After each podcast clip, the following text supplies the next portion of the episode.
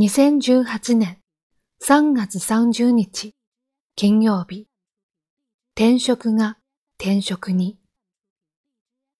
大学卒業後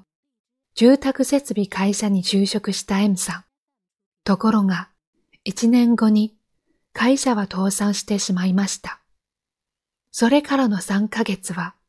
暗い気持ちになる日が続きました。定職につかずフリータ生活をしているとき、姉から介護業界の現状について話を聞く機会がありました。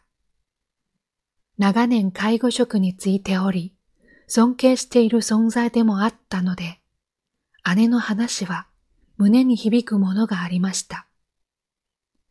人のお世話をする仕事には縁がないと思っていた M さんでしたが、向いていなければやめようという軽い気持ちで介護職に就いたのです。入職後は食事、入浴、排泄に携わり、慣れるまでに時間が費やしました。それでも利用者と言葉を重ねていくうちに仕事への思いは変わってきました。日々感謝の言葉をいただいたり、様々な人生経験を聞くたびに、自分の方が人生の先輩に学んでいるような気持ちになっていったのです。姉の話が M サの転機となって、現在では